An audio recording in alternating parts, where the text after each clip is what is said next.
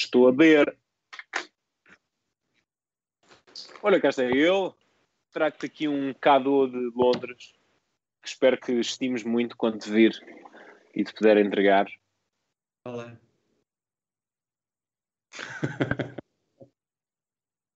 Meu Deus.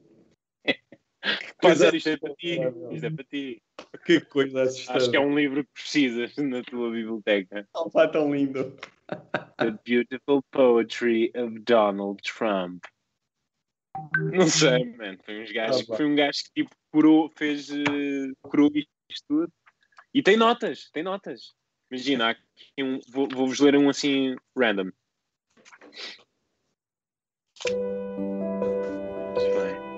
I've always had a great relationship with the blacks. I remained strong for Tiger Woods during his difficult period. Oprah, I love Oprah. Oprah will always be my first choice. Kanye West, I love him.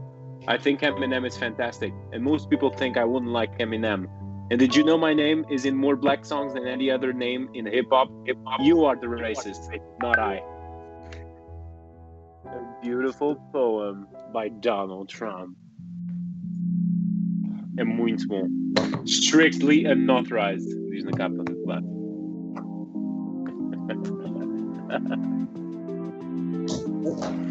Dou-te para a semana, ó oh, chouriço.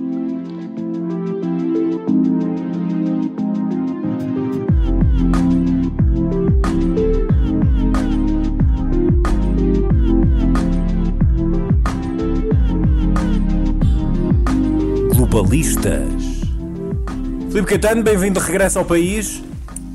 Marco António, bem-vindo de regresso ao podcast. ao universo, meu amigo. Eu, eu fui dar ali uma volta e agora cheguei um bocadinho ao planeta Terra e depois sabe-se lá para onde é que eu vou outra vez. Enfim, mas obrigado. Pronto. Tiveste a fazer teste de Covid? Lá fora, sim, claro.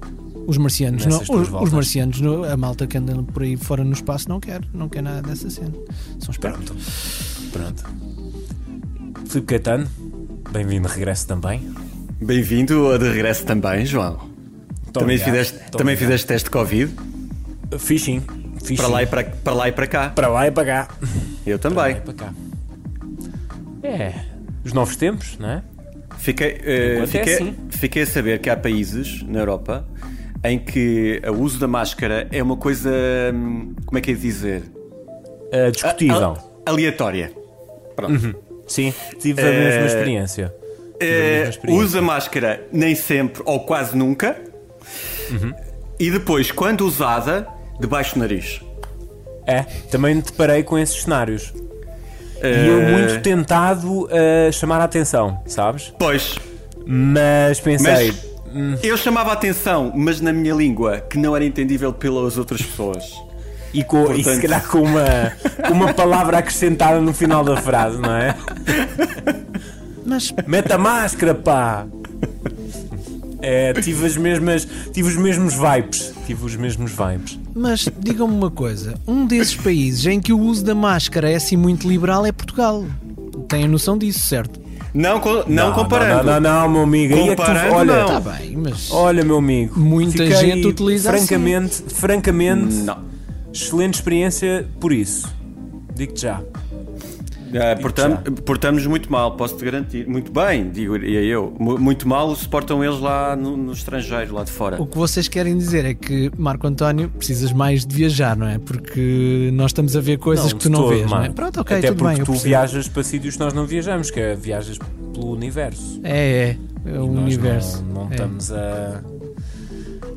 Nós não, não andamos nesses périplos. O universo é quase, quase nem passa da ponte 25 de Abril. Por amor de Deus. Não me deprima. Não estamos a deprimir, Marco. que seria então? Estamos a gravar numa quinta-feira à noite, Perto da meia-noite. perto da meia-noite, é verdade. Por Deus. É verdade. Não, não, não. Quinta-feira. O que é que há para um gajo se sentir deprimido? Eu ainda estou, eu ainda estou no fuso horário com mais uma hora, por isso. Já passaram, já passou, muito tempo já mandávamos uma, uma noite destas. Hum, É verdade. já não se gravava um podcast destes, pelo menos Nesta há agenda, há algum tempo. Nesta agenda louca. É, isto tem estado bastante esquizofrénico e este, esta gravação hoje é prova disso. Mas pronto, há podcast. Há Bemos Podcast. Vamos lá ver. Vamos então dar início às nossas hostilidades habituais. Estamos a gravar ao final de uma quinta-feira, dia 20 de maio, são 11 e meia da noite, neste preciso momento. E vamos ao nosso tema da semana: o êxodo.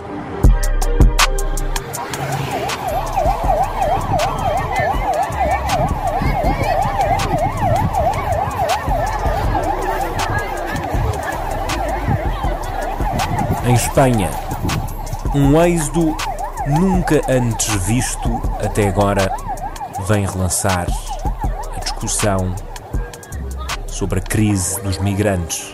E Filipe, porque é que é também um problema para a Europa?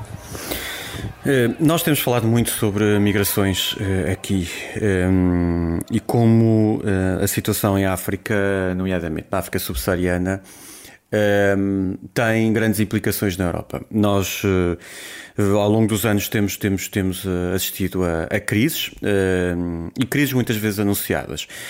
foi o, o êxodo por causa da guerra na Síria, que, que, teve duas frentes: a questão da Turquia, pelo lado da Turquia, depois pelo lado da Líbia, com grandes uh, massas de pessoas a entrarem em barcos com poucas uh, condições uh, e, a, e, a, encherem centros de refugiados improvisados na Itália e na Grécia, depois a Rota dos Balcãs a abrir espaço para novas intolerâncias, como aconteceu na, na, na, Hungria, construção, com a construção de uma grande cerca chamada Muro. Isso levou uma grande tensão na Europa, levou a um levou a, a um acordo com a Turquia para conter eh, essas pessoas e muitos, muitos milhões de pessoas estão, continuam na Turquia.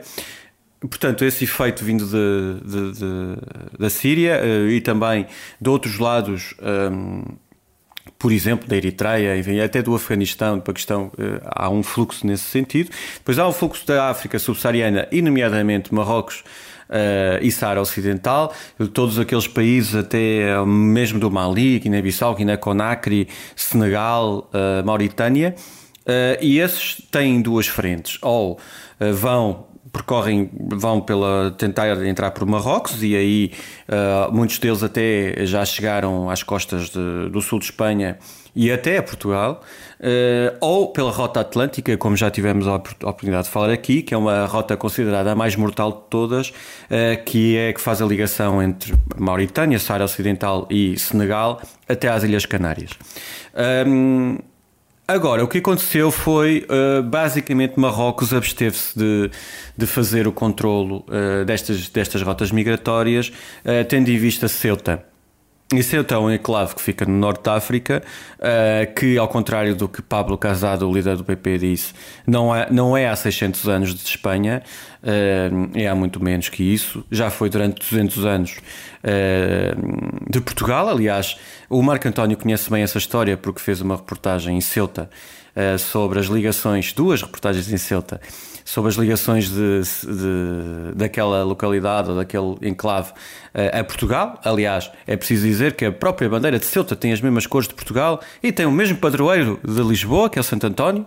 Uh, e uh, por causa de um conflito que existe em Marrocos, que é um conflito entre Marrocos e o Saara Ocidental. O Saara Ocidental é um território no sul de Marrocos que eh, defende a autodeterminação, eh, foi um território ocupado por Espanha durante muito tempo e que há cerca de quatro décadas ehm, foi uh, tomado por Marrocos, basicamente, e, ehm, portanto, há ali por parte de Espanha uma, uma não, não reconhecimento dessa, auto, dessa uh, uh, ocupação por parte de Marrocos, e nos últimos dias o que aconteceu é que o líder da Frente Polisário, que é, que é um, uma, um, uma organização que defende a autodeterminação eh, do, do, da Saara Ocidental.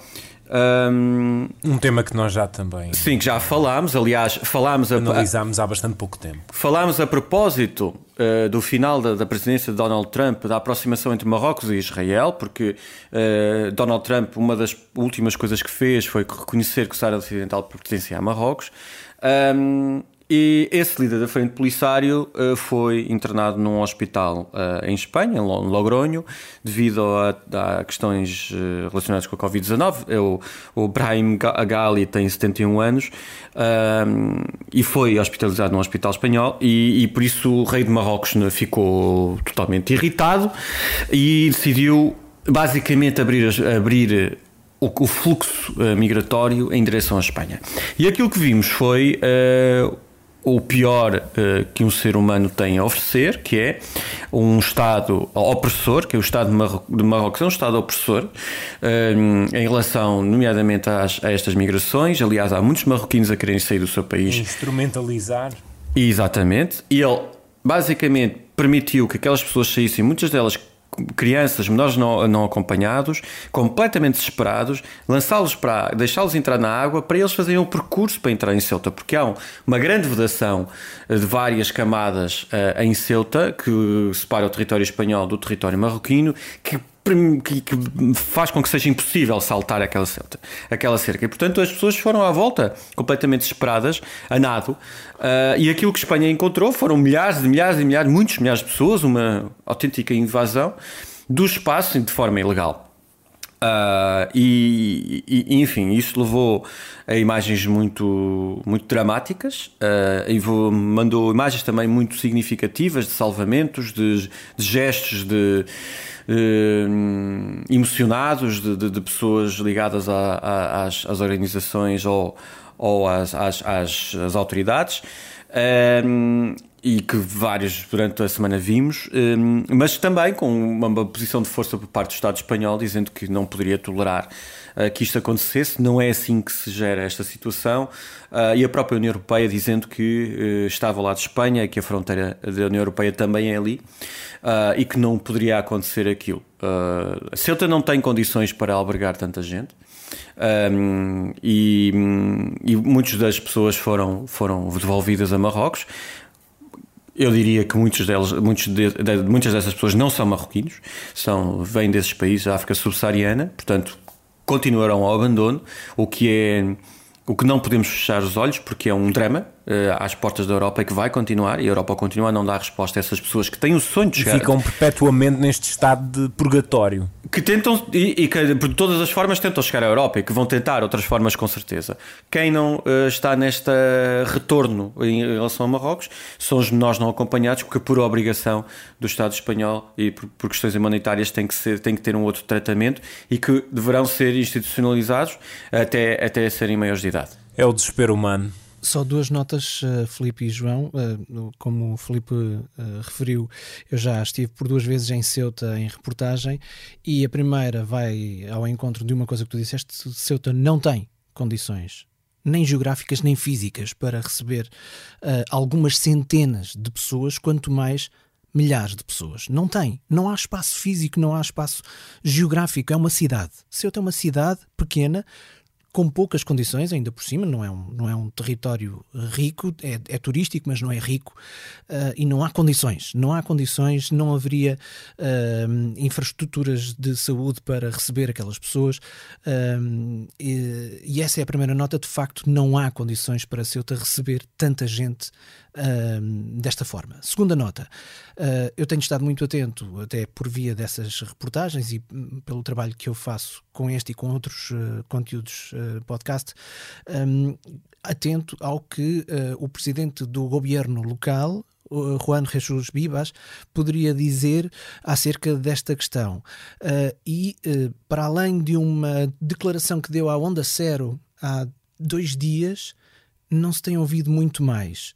E por duas vezes já o entrevistei e conheci-o pessoalmente e uh, Juan Bibas não é de ficar calado em situação alguma, é até uma pessoa com bastante uhum. idade, mas muito hiperativo, uh, muito ativo, uh, e fez-me com muita confusão o facto de. Eu, eu próprio fiz um pedido de entrevista, uh, disseram estás em fila de espera, vamos dizendo coisas e não disseram mais nada. É muito natural que, o, que aconteça.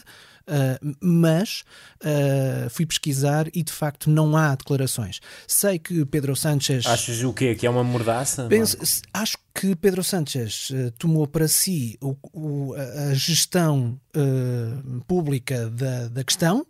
e que a partir daí o governo local ficou uhum. um pouco de mãos atadas em relação uh, à, à, participação pública Sim. e, e à, à, ao, uh, aos apelos públicos. O que não ajuda Ceuta, portanto, a população local. A, a última declaração é de que a população estava, a população de Ceuta, a que vive em Ceuta, estava assustada. Não, não tinha uhum. qualquer coisa a ver com os migrantes em si, mas assustada com a situação. E depois disso foi Pedro Sánchez que pegou na situação em termos públicos e desde então não há palavra das autoridades locais de Ceuta sobre o assunto. Isso, a mim, pessoalmente, preocupa-me uh, porque conheço o local.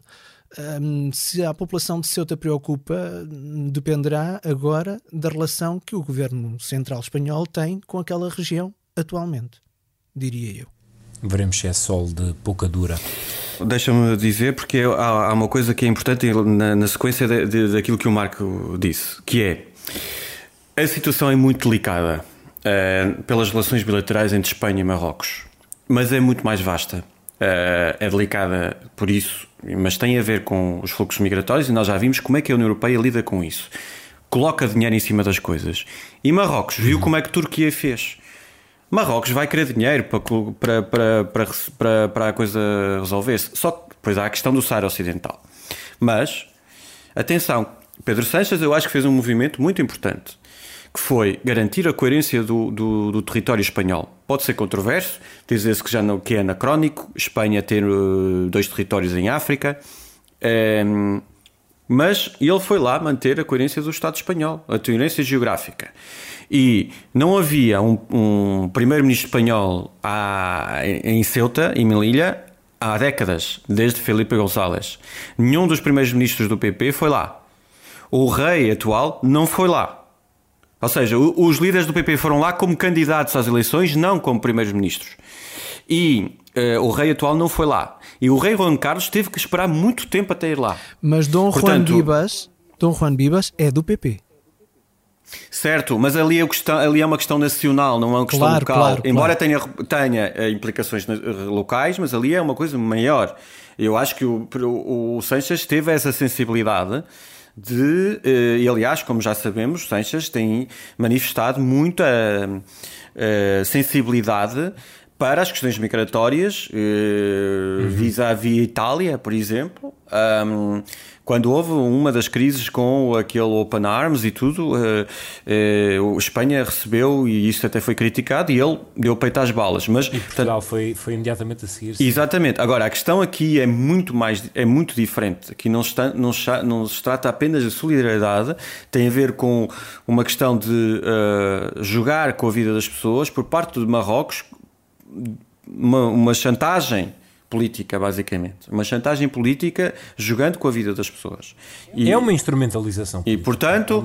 É da é mesma forma que existe, à que existe à extrema-direita uma instrumentalização política destes assuntos, isto foi uma instrumentalização política por parte de Marrocos. Tal e qual. São os dois lados da mesma moeda.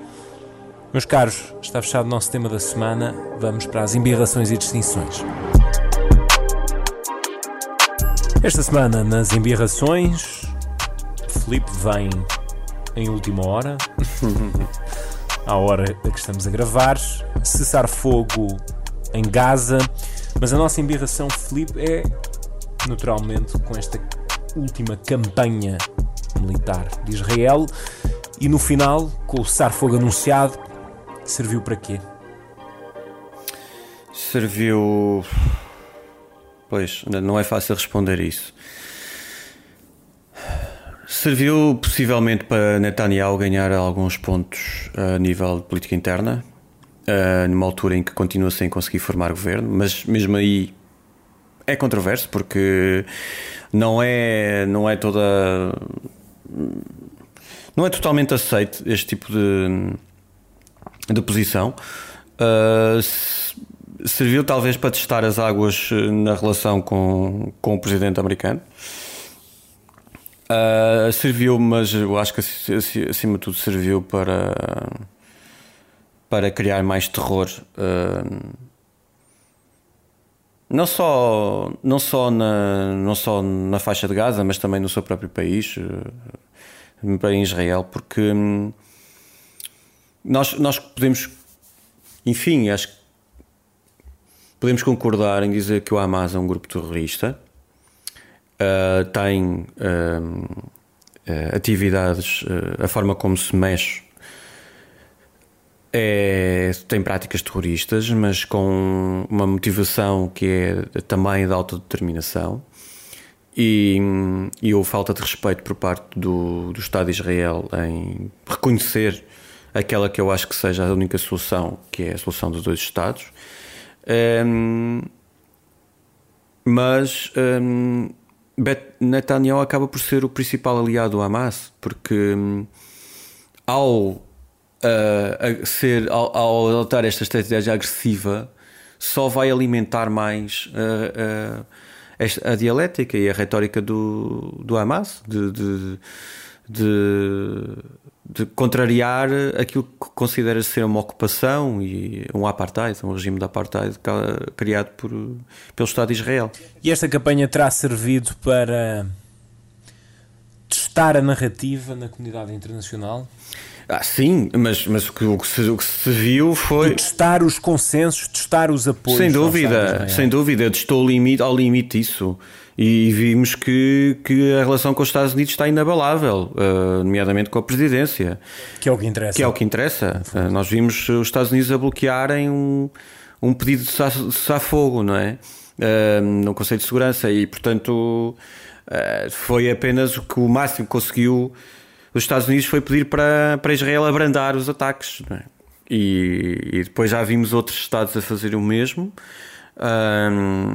E portanto é, é, mas é muito difícil porque porque há outros uh, viu-se viram-se protestos por, por muitos sítios uh, viram-se condenações públicas uh,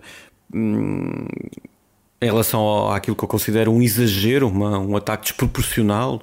Nós não estamos a jogar. É assim, dos dois lados não existem, não existem as mesmas, o mesmo tipo de forças, não é? Porque existe claro, um Estado. Já, nós já falámos nisso na semana passada. Isso, claro, não é?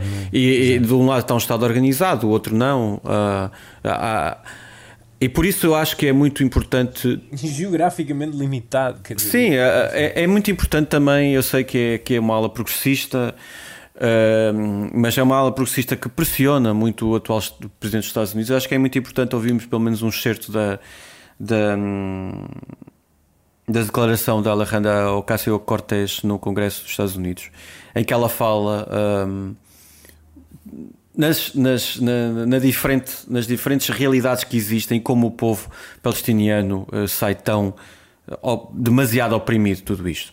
This is our business. because we are playing a role in it. And the United States must acknowledge its role in the injustice and human rights violations of Palestinians. This is not about both sides. This is about an imbalance of power. We have a responsibility. The president and many other figures this week stated that Israel has a right to self defense. And this is uh, a sentiment that is echoed across this body. But do Palestinians have a right to survive? Do we believe that? And if so, we have a responsibility to that as well. As declarações feitas assim, de, uma, de um tom tranquilo e, e objetivo, uh, permitem perceber o óbvio, não é? As famílias que, que, não, que, que foram afetadas, as crianças que morreram, Uh, os civis uh, que foram retirados de casa um, em Gaza, de, num território que já é quase, onde é quase impossível viver. Um, torna, torna tudo isto muito confuso. Deixem-me dizer que, em termos de confissão pessoal, um, e é claro que, que, que, tudo isto são exageros. Um, o Nicholas Christoph escreveu um artigo no New York Times em que fala, uh, em que faz a ponta entre uh, as críticas a Israel leva-se logo para o antissemitismo, não é? Não podemos criticar uhum. Israel porque coloca logo no antissemitismo. Eu esta semana tive a oportunidade de ir a Auschwitz pela primeira vez na vida uh, e, E, quer dizer, tudo aquilo que se coloca em perspectiva, e nós sabemos o que aconteceu, foi absolutamente. Uh, não existem palavras para descrever. E estando lá, hum, por muito que se leia, por muito que se veja, só estando lá.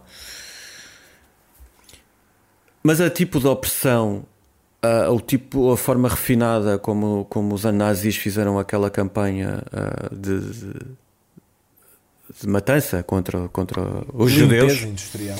Contra os judeus, não só os judeus, os Roma, uh, enfim, mas, mas nomeadamente contra os judeus e os húngaros judeus, então. Uh, particularmente afetados.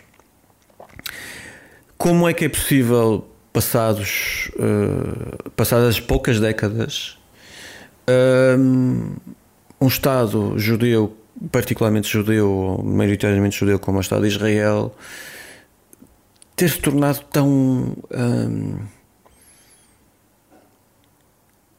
atroz, opressor. tão atroz e tão opressor, mas que também já não, quer dizer, a morte não tem significado. Mas não está ancorado. É uma limpeza, a, é uma ao, limpeza. Ao instinto, ao não, mas há uma, de mas há uma limpeza que está mas, na fundação João, do próprio Estado. Há uma limpeza étnica. Não, não, estou a, estou a perguntar objetivamente, certo. não estou, não estou a fazer Esse, qualquer são os argumentos, sim, os argumentos, muitos dos argumentos usados pela ala mais radical uhum. uh, sionista. Uh, fala na questão da sobrevivência do Estado, uhum. mas há uma limpeza, uma tentativa de limpeza uhum. étnica, e por isso é que me faz tanta confusão que isto seja aceito. É um apartheid. É um apartheid. Uh, é um apartheid. E, e, e, por muitas ações terroristas que digam que existem, porque é, é, que, eu sei que em Israel é complicado viver, mas, não, mas Israel é um Estado. É um Estado com, com muito dinheiro e, como dizia o Nicholas Christoph também, uh, faz sentido continuar os Estados Unidos uh, a financiarem com bilhões de dólares todos os anos a nível militar, um Estado por si só já rico e com muita capacidade militar, quando, por exemplo, os Estados Unidos não está a exportar vacinas? Eh, é, é, esta. Uh, contra, é, isto é uma, uma contradição constante uh, e, e, e, depois de tão poucas décadas de, de, de, sinais que nós tivemos de que um Estado opressor e invasor pode fazer, e que se quiser considerar do outro lado que existe uh, que, que, se acha de uma pureza de uma pureza étnica não é?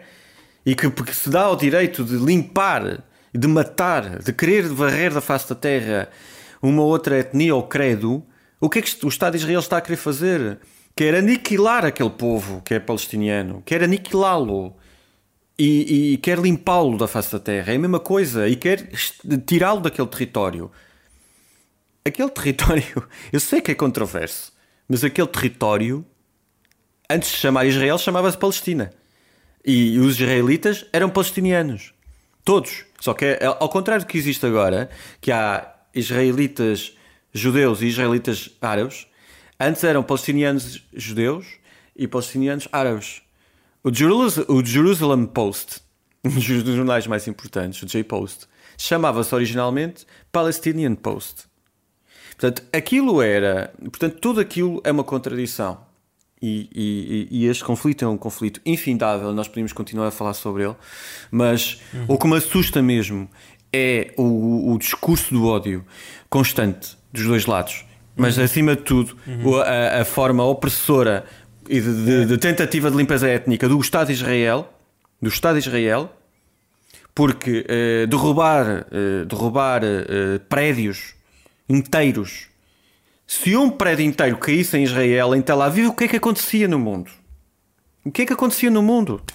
Se em vez de ser Al Jazeera a ser atacada, ou a Associated Press, por acaso é americana, em Gaza, foi em Gaza, se tivesse sido a CNN em Israel, que a CNN tem feito uma cobertura absolutamente aberrante de, deste conflito, de, de, destes dias de conflito, aberrante, nada imparcial, a CNN esqueceu-se de ser um canal imparcial na, tanto na política americana como a nível internacional, uh, chocante. E olha, eu até estou vestido aqui com uma, com uma, com uma t-shirt da CNN, CNN Politics, mas, Go there. mas, mas, mas aberrante. Mas se tivesse sido, ninguém deseja isso, obviamente, mas é só para, para fazer o, o, o equivalência. Se tivesse acontecido isso é, é, em sim, Tel Aviv, sim. O, que é que, o, o que é que tinha acontecido no mundo? E, pá, e portanto, nós não podemos aceitar, não podemos. E por muita defesa que existe de judeus que têm que existir, dos judeus, mas também do, do outro lado, quer dizer, não pode ser, não pode ser. E portanto, esta falsa equivalência um, tem uma proteção por parte dos Estados Unidos, e nós sabemos porquê, e faz sentido, mas, não, mas tem que ter limites. E por isso acho que é importante uh, que haja outras vozes, até de judeus americanos. O Bernie Sanders, por exemplo, veio uh, marcar posição também um, sobre esta matéria. Por isso, um, é, é, aquilo que mais me, cho me chocou foi um, a benevolência, a complacência por parte da administração americana, mas também, obviamente, as atrocidades e, e, e aquele ar uh, de, de, de, rei, de rei Midas por parte de, de Netanyahu que, que, que parece que, que, que, pode tudo um, e que não lhe acontece nada e ele continua no poder. A verdade é essa. Tal como nós antecipámos e avaliámos é um cartão vermelho à administração Biden por aquilo que aconteceu. Na nossa distinção esta semana, ainda nos Estados Unidos, um congressista democrata a desafiar todo o aparato republicano e a dizer aquilo que os republicanos precisavam de ouvir sobre as investigações ao ataque ao Capitólio. I want to thank the gentleman from New York and the other Republicans who are supporting this and thank them for their bipartisanship. To the other 90% of our friends on the other side of the aisle, holy cow. Incoherence. No idea what you're talking about. Benghazi, you guys chased the former Secretary of State all over the country spent millions of dollars. We have people scaling the Capitol, hitting the Capitol Police with lead pipes across the head, and we can't get bipartisanship. What else has to happen in this country? Cops. This is a slap in the face to every rank and file cop in the United States. If we're going to take on China, if we're going to rebuild the country, if we're going to reverse climate change, we need two political parties in this country that are both living in reality, and you ain't one of them. As declarações de Tim Ryan são surpreendentes um, e são de uma, de uma uh, autenticidade um, Holy cow! desarmante. Um, a política americana, pronto, criticamos, também podemos elogiar, é mesmo assim. E, mas isto por, é por causa da, da tal uh, criação da Comissão de Inquérito aos acontecimentos no ataque ao Capitólio e uh, realmente o Partido Republicano está entregue aos bichos. um, mas sim, depois da. Pá, eles fizeram tanto barulho por muito, portanto, por, por coisas bem menores e, e acho que é, é demasiado tipo evidente. Uma peça do Shakespeare. é verdade. Much ado about nothing. Exato. Um, mas é, a distinção é porque, porque enfim, é um democrata do Ohio. Um, é alguém que, que tem ali um espaço no middle ground, e, mas que não é dos mais progressistas, mas, mas que enfim que disse, bateu basicamente com, com, com a mão na mesa a dizer se não podemos, não pode haver uma, uma aproximação bipartidária nesta questão de haver uma comissão de inquérito ao que, ao que aconteceu, uma coisa tão evidente em que foi toda a Câmara dos Representantes atacada, vocês também tiveram que fugir, vai haver entendimento em quê? Nada, não é? Nada. E neste momento, pelos, eu que me parece é, é que, não, é que não, há, não pode haver entendimento em nada. Ele usa o exemplo de Benghazi um, ele tem uma passagem que usa o exemplo de Benghazi uh, a acusar os republicanos de terem perseguido uh, a então secretária de Estado Hillary Clinton uh, pelo país todo, terem gasto milhões de dólares nessa missão. E quando temos pessoas a atacar o Capitólio, a atacar a polícia do Capitólio, um, não conseguimos obter bipartidarismo. É assim uma nota bastante curiosa e vale a pena porque o homem perde a cabeça uh, a falar. Ele de facto já não tem paciência. É isso. Portanto, fica essa nota distintiva, Tim Ryan. Vamos então para as nossas recomendações. Ainda temos qualquer coisa a dizer sobre Israel, Felipe? Achas que nos vão acusar de alguma coisa? Ah, pá, sim, de certeza. Isso é garantido. Israel. Não, temos um livro, trazemos um livro, trazemos um livro para compreender é. o Estado de Israel e também uh, destruir alguns mitos. Sim. Uh, há um bom livro é um, de um historiador israelita que é, enfim, é, é considerado um, um dos novos historiadores, enfim, em relação à história de Israel. O Ilan Papé, é, ele é israelita, é, judeu, e alguém considerado antisionista, basicamente, mas uh, que, que, traz uma, uma abordagem diferente da história um, de Israel e da Palestina. Uh, é, Chama-se uh, 10 mitos sobre Israel, existe na Amazon, em inglês, um, e fala sobre os, os pontos essenciais. Uh, nomeadamente eh, a origem do, do Estado israelita, desconstrói um bocadinho a, aquela questão que falavas há bocado do, da defesa do Estado como inevitável, um, que a Palestina, por exemplo, que seria uma, uma, uma, terra sem ninguém quando Israel foi para lá, que Israel, uh, os, os judeus eram, eram o único povo que devia estar a ocupar aquela terra. Um, que fala da, da Guerra dos Seis Dias e explica porque é que, porque é que os territórios foram ocupados. Falam na. desmonta a ideia de que Israel uh, é de facto uma democracia plena. E, e, fala da solução de dois Estados. Portanto, há, há, é... Mas ele é apoiante, não é de uma solução de dois Estados, ele é apoiante de uma solução de um Estado. ele defende uma unificação do território, um, um Estado binacional Sim. Uh, palestinianos e israelitas. Sim, uh, mas isso é a solução ainda mais utópica, não é? Uh, em que eles pudessem mesmo entender e que criassem tipo uma federação de dois Estados. mas é. Ele deixou Israel, entretanto, muito criticado por, por, pelas suas posições, acabou basicamente por exilar-se no, no Reino Unido. Ostracizado. Ele era da Universidade de Exeter, mas. Um, é uma alguém que é ameaçado, morte constantemente, mas tem uma visão bastante crítica do Estado de Israel. Portanto, acho que eh, se quiserem ler eh, para além das entrelinhas eh, e para além dos, das correntes que parecem não permitir outra, outra perspectiva, há perspectivas diferentes também de israelitas e de judeus. E não tem que ser uh, antissemitismo uh, a crítica ao Estado de Israel ou Netanyahu ou ao governo de Israel. Fica a recomendação.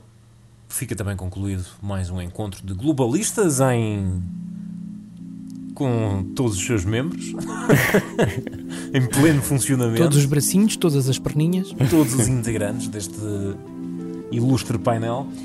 Meus amigos, um abraço e até para a semana. Um abraço. Até para a semana.